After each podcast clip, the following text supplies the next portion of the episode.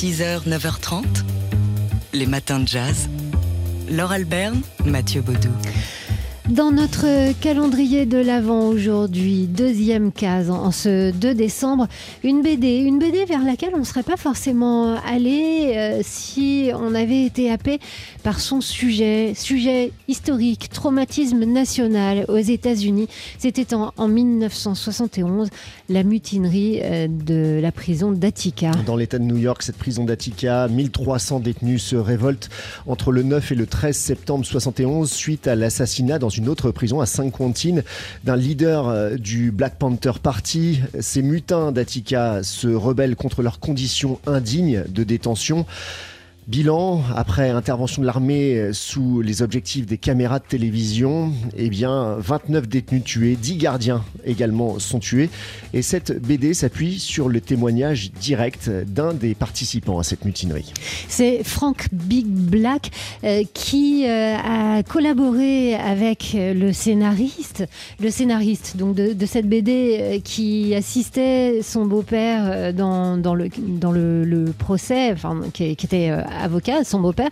Donc euh, le, scénariste euh, Jared Reinmuth a recueilli pendant des années, hein, ça a duré très longtemps, euh, deux décennies, le, témoignage de Big Black, euh, ce qui permet un récit de l'intérieur. Alors il y a le récit politique, historique et aussi le récit intime, la façon dont ça s'est réellement passé, en tout cas euh, du point de vue de ce personnage-là, ce qui donne euh, un ouvrage particulièrement précis et émouvant aussi, avec euh, des dessins de, du, dessinateur Améziane. Donc cet ouvrage qui est plus qu'un ouvrage documentaire et historique, qui est, voilà, qui est à la fois une œuvre artistique, une œuvre personnelle et un témoignage historique et documentaire euh, sur cet événement qui a, qui a inspiré euh, à Archie Shepp une grande colère, bien sûr, comme à de nombreux Américains. Avec son un album emblématique, un Attica Blues, qui est sorti euh, ben, moins d'un an après cette mutinerie d'Attica.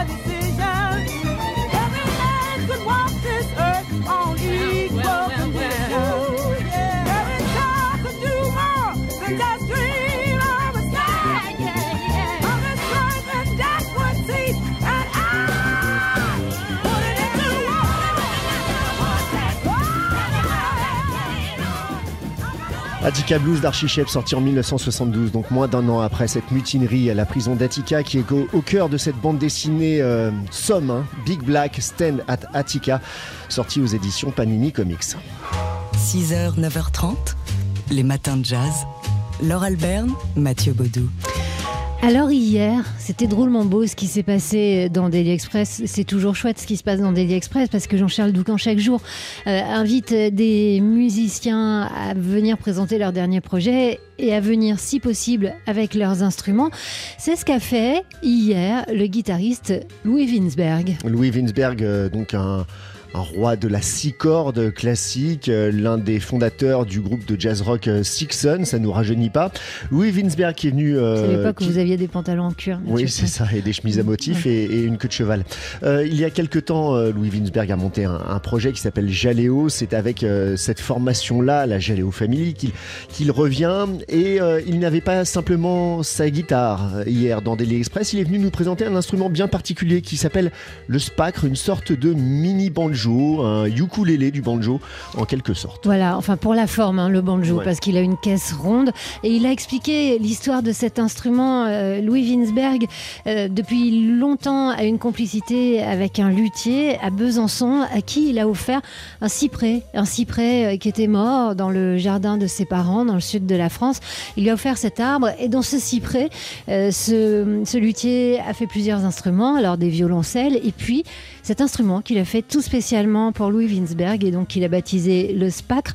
Alors on va écouter ici Louis Winsberg en duo tout simplement avec Cédric Beau, avec une drôle de mandoline aussi euh, fabriquée par, euh, fabriquée, euh, manufacturée par le même luthier. On les écoute ici avec un, un morceau qui nous a emmené drôlement loin. Alors il faut imaginer ces deux grands gaillards de carrure solide avec ces tout petits instruments qui ont joué ça pour vous, pour nous. C'était hier en direct sur TSF Jazz.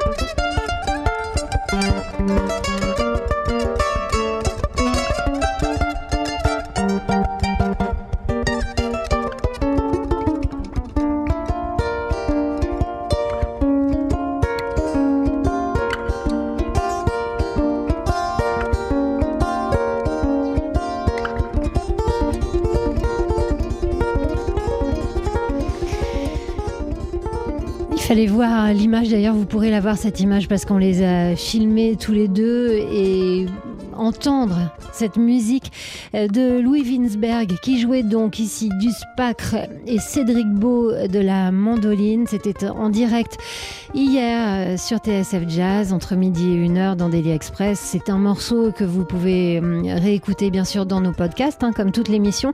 Il y a eu un deuxième morceau live avec la chanteuse Sabrina Romero qui nous a emmené euh, encore ailleurs. Louis Winsberg qui venait euh, évoquer les 20 ans de sa Jaleo Familia. –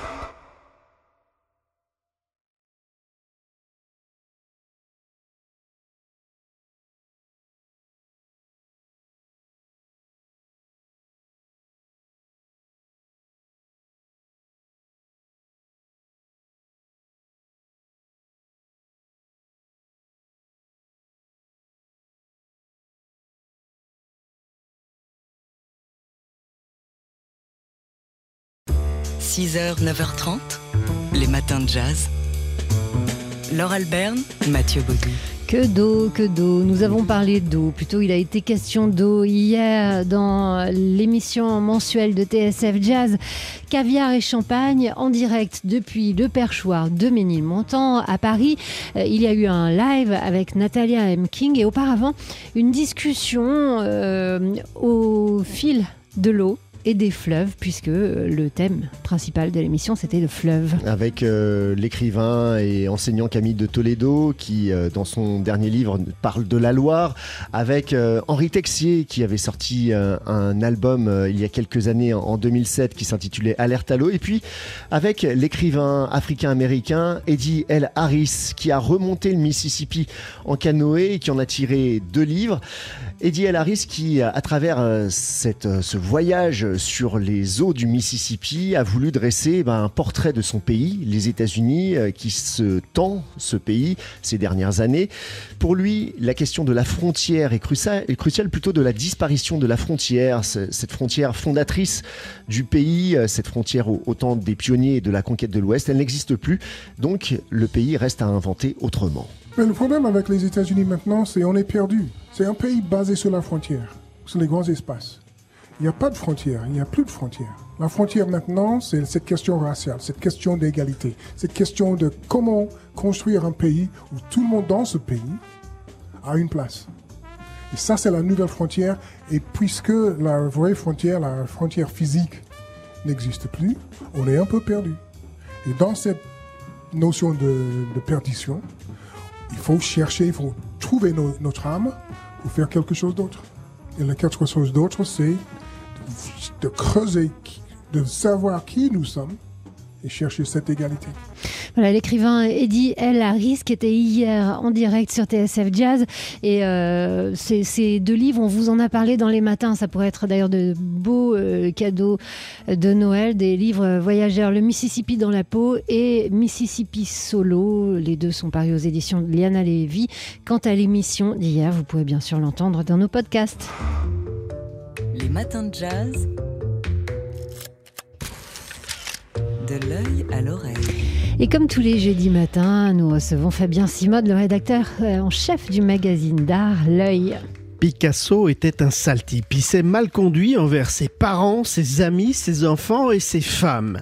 Ce n'est pas moi qui le dis, mais la romancière Sophie Chauveau, et elle n'est pas la seule. Ses propos sont représentatifs de ce que l'on pense aujourd'hui globalement de l'artiste. D'un côté, euh, on dit que Picasso était un génie, mais de l'autre, quel salaud Ce n'est pas ce que l'on a toujours dit de lui. Lorsque François Gillot publie en 1965 son livre Vivre avec Picasso, dans lequel elle raconte sa liaison rageuse avec le peintre, un journaliste du journal Le Monde parle alors de vengeance, en feignant de se demander laquelle. Picasso a alors plus de 80 ans, hein, c'est un monument. Sa garde rapprochée va même tenter de faire interdire le livre.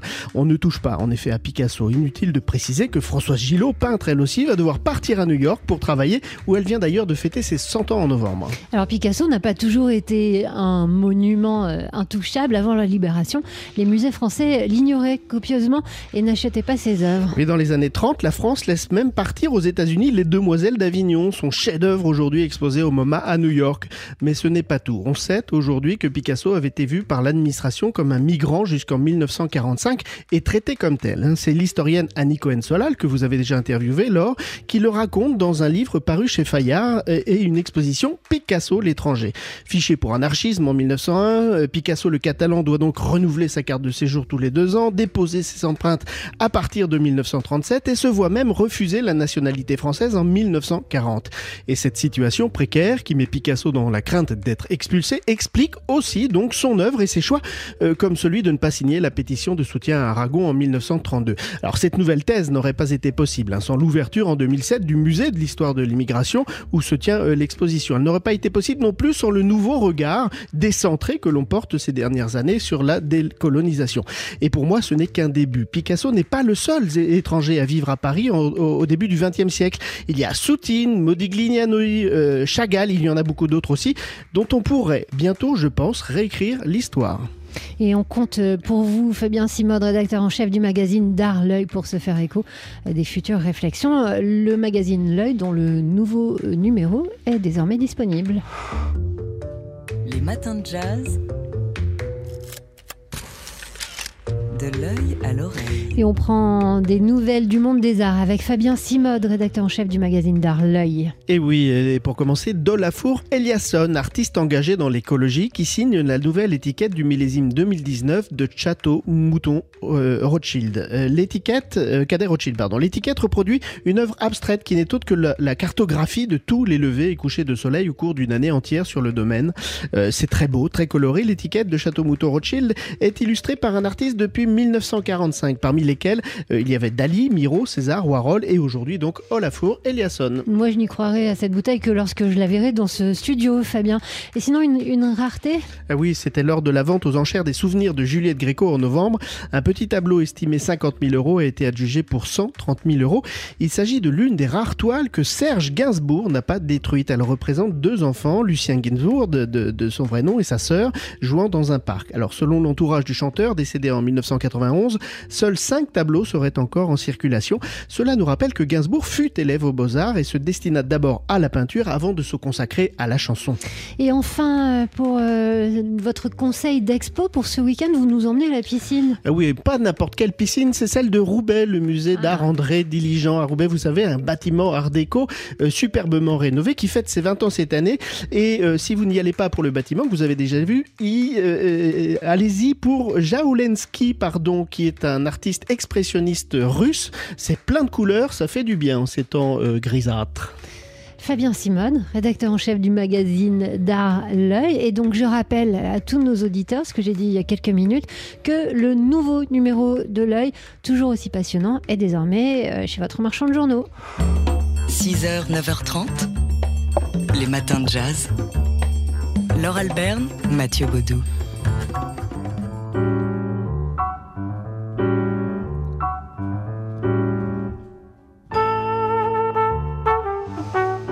Et oui, et c'est donc Noël avant l'heure, après euh, The Amazing Keystone Big Band. On écoute ici euh, le trompettiste Ibrahim Malouf au bugle, il faut le préciser, avec sa version de Let It Snow. First Noël, c'est le titre de l'album de Noël, donc du trompettiste euh, qui vient de sortir. Une vingtaine de morceaux, dont trois inédits, accompagnés de Frank West au piano et du fidèle François Delporte à la guitare. Euh, Ibrahim Malouf, euh, qui par ailleurs sera à Bercy. Il a un peu de boulot en ce ouais, moment, là. Qui sera à Bercy le, le 20 décembre prochain, mais ça on vous en reparlera évidemment. Pour un grand, grand, grand show. Auparavant, il sera avec nous à la soirée euh, You and the Night and the Music sur la scène de la salle Playel le 13 décembre prochain. Et donc, il va entrer chez vous, Hmm. sans doute. Dans les chaumières. Voilà, au pied de votre sapin, devant la cheminée, dans la chaussette que vous avez accrochée à la cheminée, puisque cet album, First Noël, Nouveau l'offrant, c'est le jeu du jour, toute la journée sur notre site tsfjazz.com, mais auparavant, il faut le sésame. Oh, c'est le mot de passe pour gagner cet album de Noël, eh bien c'est Noël. Voilà, c'est facile. Bonne chance. Les matins de jazz.